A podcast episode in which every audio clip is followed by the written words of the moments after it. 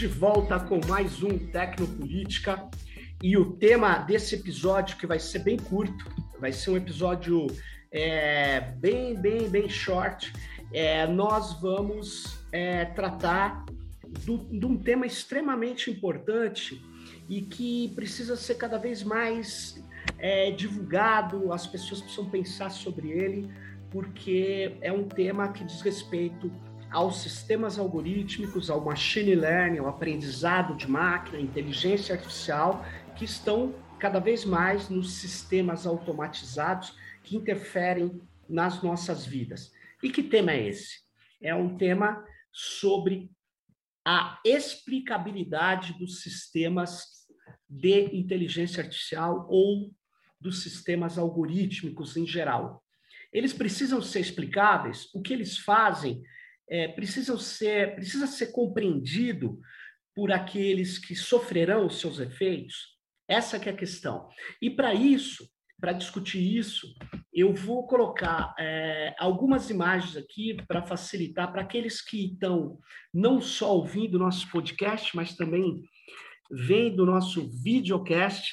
E aí eu vou começar, né, é, lembrando vocês de alguns casos que aconteceram, né? Por exemplo, nos Estados Unidos, vários vários estados adquiriram um sistema algorítmico, um software, na verdade, que tem lá alguns sistemas algoritmizados que ajudavam o juiz a definir a pena dos presos. E logo é, se instaurou uma polêmica, porque começou-se a ver que os sistemas algorítmicos eles tomavam umas decisões sem explicar, definiam penas muito maiores é, para pessoas negras do que para pessoas brancas. Ou seja, isso começou até a ser denominado de racismo algorítmico. E é, quando os advogados diziam, bom, eu preciso saber por que, que a pena é, foi tão grande, ou por que, que ela gerou esse tipo de, de decisão judicial e uh, a empresa dizia que não podia expor é, como foi, é, como se chega a essa, a essa decisão, quais foram os cálculos é, é feitos efetivamente, né? É, como são os cruzamentos realizados, enfim. É, a, a, a pesquisadora Kate, é, Kate O'Neill, que tem um, um, texto traduzido como Armas de Destruição Matemática, ela é uma matemática muito importante e ela mostra vários e vários elementos de opacidade, é, onde um sistema de aprendizado de máquina, que é um tipo de, de, de inteligência, vamos chamar assim, artificial baseado em dados, ela faz determinados cruzamentos, ela faz algumas é, é, é, ações e chega a um resultado e as pessoas não sabem é, explicar, nem mesmo aqueles que criaram o modelo de aprendizado sobre dados, quando ele é uma rede neural, é muito difícil de dizer como que o modelo chegou a uma determinada conclusão, chegou a um determinado resultado. E aí é que está a questão. Dá para usar modelos que nós não sabemos como fazem as operações ou que não permitem que nós interpretemos como ele chegou a um determinado resultado? Essa que é a questão. E aí é interessante, porque nesse artigo, a, a, a pesquisadora de computação, a, a Elizabeth Holm, ela problematiza é, a defesa, por exemplo, é, de, uma, de um uso exclusivo de algo que seja explicável, né?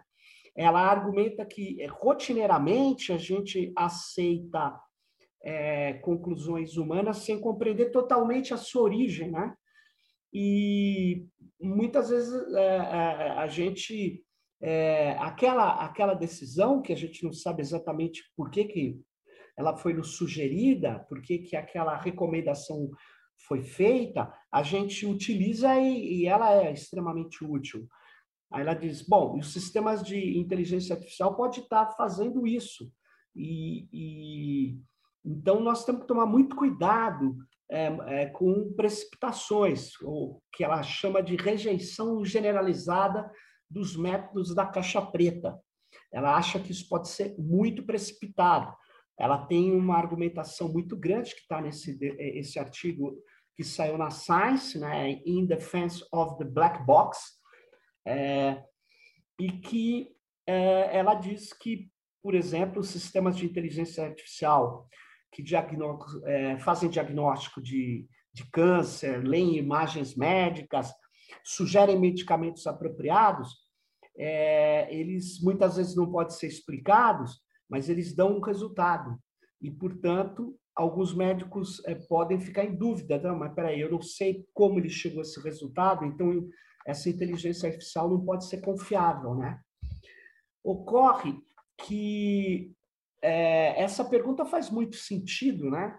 Você confiaria um sistema em que seus operadores e até mesmo seus desenvolvedores não saibam como ele chegou a determinadas decisões, é, como que ele fez determinadas sugestões para você.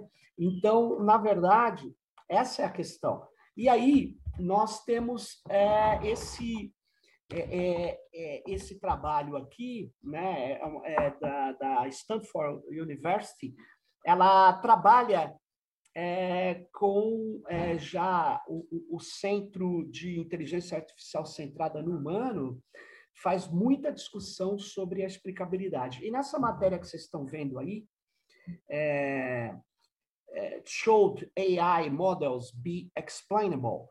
É, that depends, ou seja, é, deveriam os modelos de inteligência artificial ser explicáveis? Depende, né? Ela vai, vai entrevistar o cientista Negan Shaw, que é um professor de medicina, de informática biomédica, de ciência de dados, é, na Universidade de Stanford. E, e ele, ele diz que os médicos, rotineiramente, eles oferecem tratamentos sem saber como ou por que eles funcionam. Né? Eles seguem determinados protocolos. Né? E ele até afirma assim, é, nas palavras dele mesmo, dos 4.900 medicamentos prescritos de forma rotineira, não sabemos totalmente como a maioria deles realmente funciona. Mas ainda os usamos porque nos convencemos por meio de testes e de controle randomizado que eles são benéficos. É um argumento bastante forte um argumento que precisa ser efetivamente considerado. Né? É, é, portanto, ele diz que não é porque não é, é não é explicável é, que não, não é útil ou que não é correto. É, ele, o, o, o, Nigan Shaw, ele fala que é, a gente deveria ter testes criteriosos né, para considerar os efeitos quando a gente não consegue explicar. Né? E que, portanto, a gente não deveria rejeitar de pronto um modelo de inteligência artificial não explicável. Se o modelo de inteligência artificial produz previsões precisas que os médicos podem utilizar para tratar melhor os seus pacientes, é, eles, é, é essas previsões são úteis mesmo que não, não tenham uma explicação detalhada ou não tenham uma explicação. É, e aí ele usa exemplos como, por exemplo, o boletim meteorológico. Ele fala, olha, é muito difícil saber como aquela modelagem operou na, na, nos computadores e como ela gerou um resultado. Mas se o resultado é que não vai chover ou vai chover, e ele é útil para você, você pode utilizar o resultado da previsão meteorológica. E ele fala, portanto, a explicabilidade, a interpretabilidade são importantes, mas não em todas as situações, né? Por exemplo, ele defende que na medicina se continue usando esses sistemas não explicáveis, desde que criteriosamente testados. É, e é curioso porque ele, ele, ele quando se trata de questões sociais, econômicas e políticas, ele põe, é, ele, ele, ele já diz que não é bem assim. Ele, ele, ele alega claramente que os sistemas de inteligência artificial que são usados eh, para automatizar é, pedidos de emprego, de financiamento, de empréstimos, de programas de saúde, de, de oferta de habitações ou de estruturação de, de regras para o aluguel, tudo isso precisa ser explicável, porque interfere é, concretamente é, na vida das pessoas, é, amplamente na vida de segmentos sociais, e ele diz que leis e regulamentos devem exigir absoluta explicação causal dessas decisões para garantir que elas sejam justas. Então, é, ele faz uma diferença do uso médico. E ele diz que tem que ser explicável, sim, uma inteligência artificial quando ela afeta o futuro da vida das pessoas aí na sociedade, na economia, nos negócios, enfim.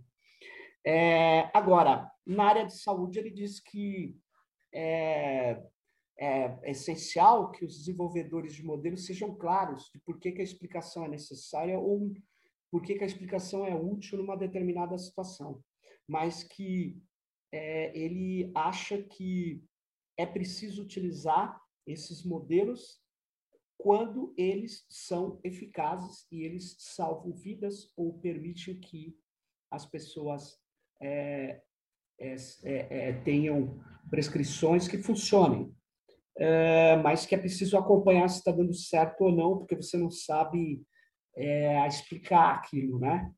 Isso é bem complicado, é bem complexo a, o argumento, é, mas sem dúvida nenhuma a gente não pode desconsiderar, porque ele está, é, na verdade, estudando isso de uma maneira muito profunda. E ele criou né, três tipos de é, principais de interpretabilidade da inteligência artificial. Ele diz que nem, todo, nem toda a ideia de interpretabilidade é igual.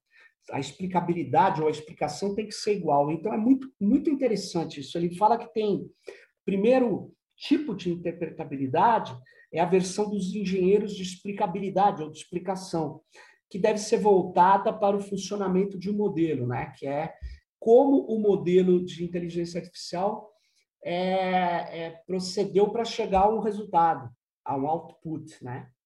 Então esse seria o modelo que ele chama de é, dos engenheiros, né, da explicabilidade. O segundo é da interpretabilidade causal, que relaciona ao motivo pelo qual uma entrada de dados gerou uma saída no modelo, né? Que é qual foi a causa daquela saída. E isso é um tipo de interpretabilidade que muitas vezes não é explicada com a pergunta como se chegou, mas por que se chegou, né? E ela tem um terceiro modelo, que é o modelo da explicabilidade, que induz a confiança, que fornece informações para as pessoas confiarem né? É, no modelo é, é, é, e implementá-lo com segurança. Então, na verdade, ele, ele começa a analisar as questões da explicabilidade e da interpretabilidade. E a Universidade de Toronto organizou um, um, um seminário com a Marzi Gassemi, que é também uma, uma grande é, pesquisadora de sistemas computacionais na medicina, né? é uma pesquisadora médica, e, e, ela, ela também problematiza muito a questão da, da interpretabilidade, é, ela estuda as implicações do machine learning e das redes neurais na saúde, e ela defende é, que os sistemas algorítmicos tenham que ser saudáveis. Ou seja, ela vai problematizar também, num certo sentido, essa ideia de que tudo tem que ser explicável, mas ela vai avançar muito no, no, no debate aí. É muito curioso, é, é, os argumentos é, são muito fortes, né?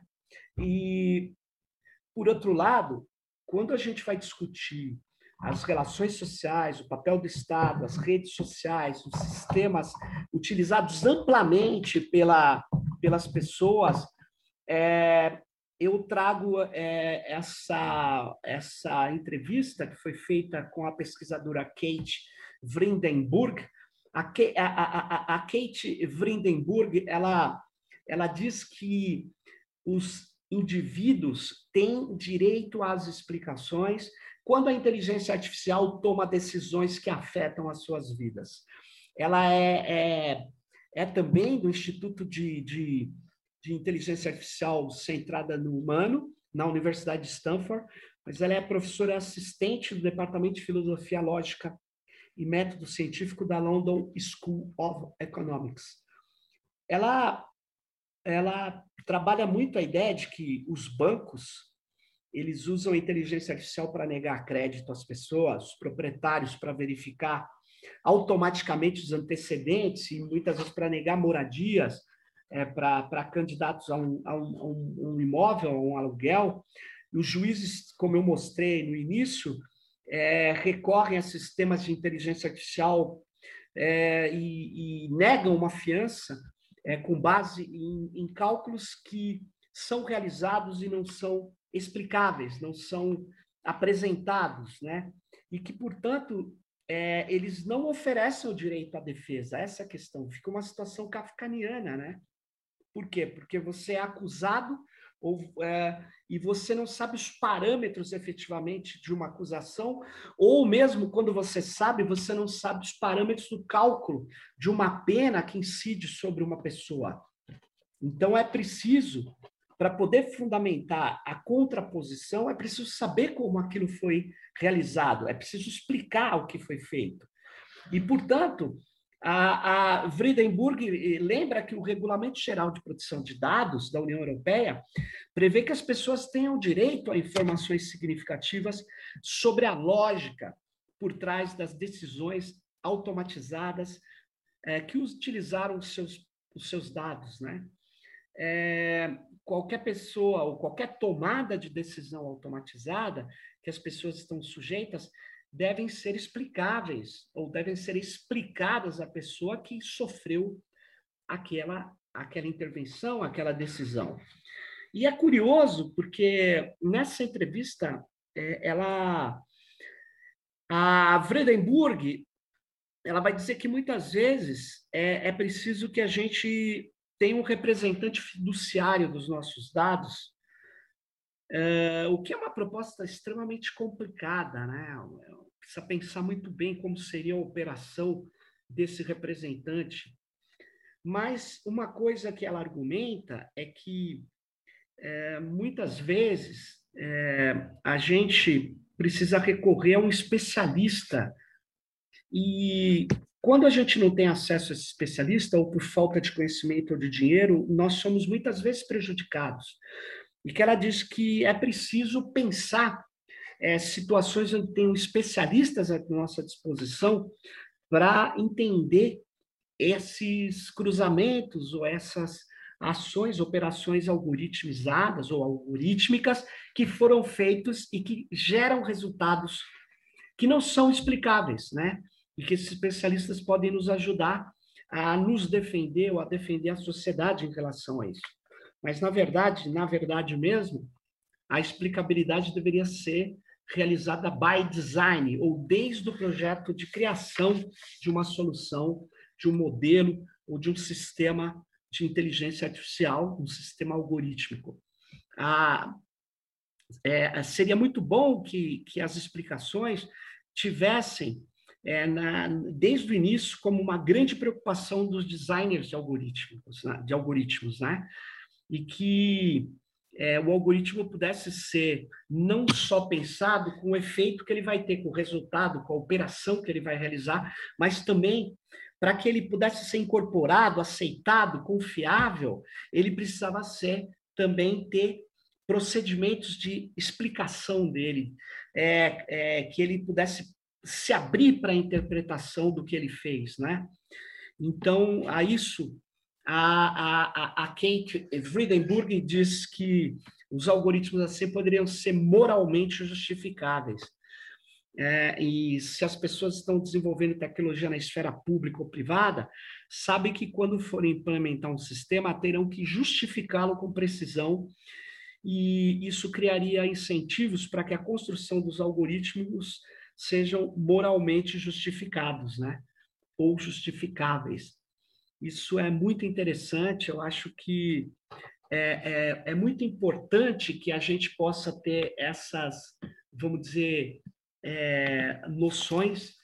E eu queria é, é, terminar chamando a atenção é, de vocês para esse aqui. Isso aqui é o é o, uma tela que eu tirei da DARPA, né? Da DARPA, que é a Defense Advanced Research Projects Agency, que é a agência de projetos de pesquisa avançados de defesa. Foi aí que, inclusive, que surgiu a DARPANET, que depois virou a internet, lá na frente, ainda nos anos 60. E ele é uma agência ligada à pesquisa das Forças Armadas norte-americanas, e, e, e, eles estão pesquisando né, é, o, o, algoritmos de inteligência artificial explicáveis. Eles estão querendo construir um, o que eles chamam de Explainable Artificial Intelligence. Na verdade, seria quase que um modelo, um padrão de fazer algoritmos é, que, que fossem utilizados em várias áreas, na medicina, na segurança, nas finanças e até nas Forças Armadas para uso militar, é, que fossem explicáveis. E aí eu queria só lembrar que tem um, um longo e, e, grande debate nos Estados Unidos sobre armas letais, robôs militares que funcionariam com inteligência artificial e teriam autorização para matar. É, ou seja, isso é extremamente polêmico. Eu acho que a inteligência artificial deveria ser banida da guerra.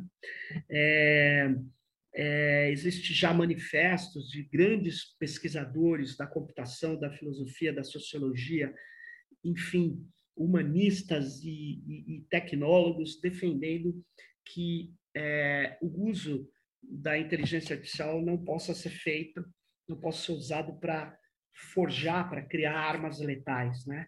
É, então, é, é, claro que há um interesse militar de explicar como funciona é, determinadas é, operações de deep learning, exatamente para poder utilizar em armamentos. Mas, independente disso, o esforço será utilizado é, é em toda a sociedade. Uh, mas eu penso que a gente deveria ficar preocupado com o uso dessas, desses experimentos é, para é, é, tirar vidas para uso militar. Mas a gente, por outro lado, deveria é, é, tentar é, fazer com que os esforços para tornar uma inteligência artificial explicável fossem concluídos, fossem avançados, né? E aqui vocês estão vendo um esquema do, do, do XAI, do, da DARPA, que seria é, que é interessante. Eles estão querendo criar um, um, uma tarefa, uma modelagem que permite explicar uh, como sistemas algorítmicos de machine learning, deep learning, chegam a determinadas, é, determinados resultados. Isso é muito importante, principalmente para o uso público ou para o uso que, que interfira na vida das pessoas, no cotidiano da sociedade, para evitar vieses, discriminação, numa sociedade que já é desigual, já é discriminatória e que a gente não pode criar máquinas que amplifiquem isso, né? É, então, era, é, eram essas as questões que eu queria trazer para vocês. É, no momento onde nós estamos discutindo o grande poder das plataformas na saúde e no meio ambiente, o grande poder das plataformas que precisa ser regulado. E, obviamente, quando se fala em regulação das plataformas, nós temos que pensar claramente que uma parte dessa regulação vai incidir sobre a gestão algorítmica dessas plataformas. Então, a regulação vai passar também pela auditabilidade dos sistemas algorítmicos, vai passar pela possibilidade de explicar as decisões que muitas vezes eles dizem que eu não sei como foi tomada. E esse argumento é muito cômodo então, é, principalmente algoritmos que estão sendo usados para influenciar a opinião, para influenciar o comportamento das pessoas, nós precisamos entender quais as operações eles estão fazendo, como eles estão é, chegando a determinados tipos de conclusão, como eles estão operando. É isso que eu queria trazer para vocês nesse mês que a gente está discutindo essas plataformas. É, fique ligado no Tecnopolítica. Espero que esse, esse, esse nosso pequeno episódio tenha ajudado a você nessa reflexão tão importante na nossa sociedade cada vez mais mediada por tecnologias. Fique com o Tecnopolítica e até a próxima, pessoal.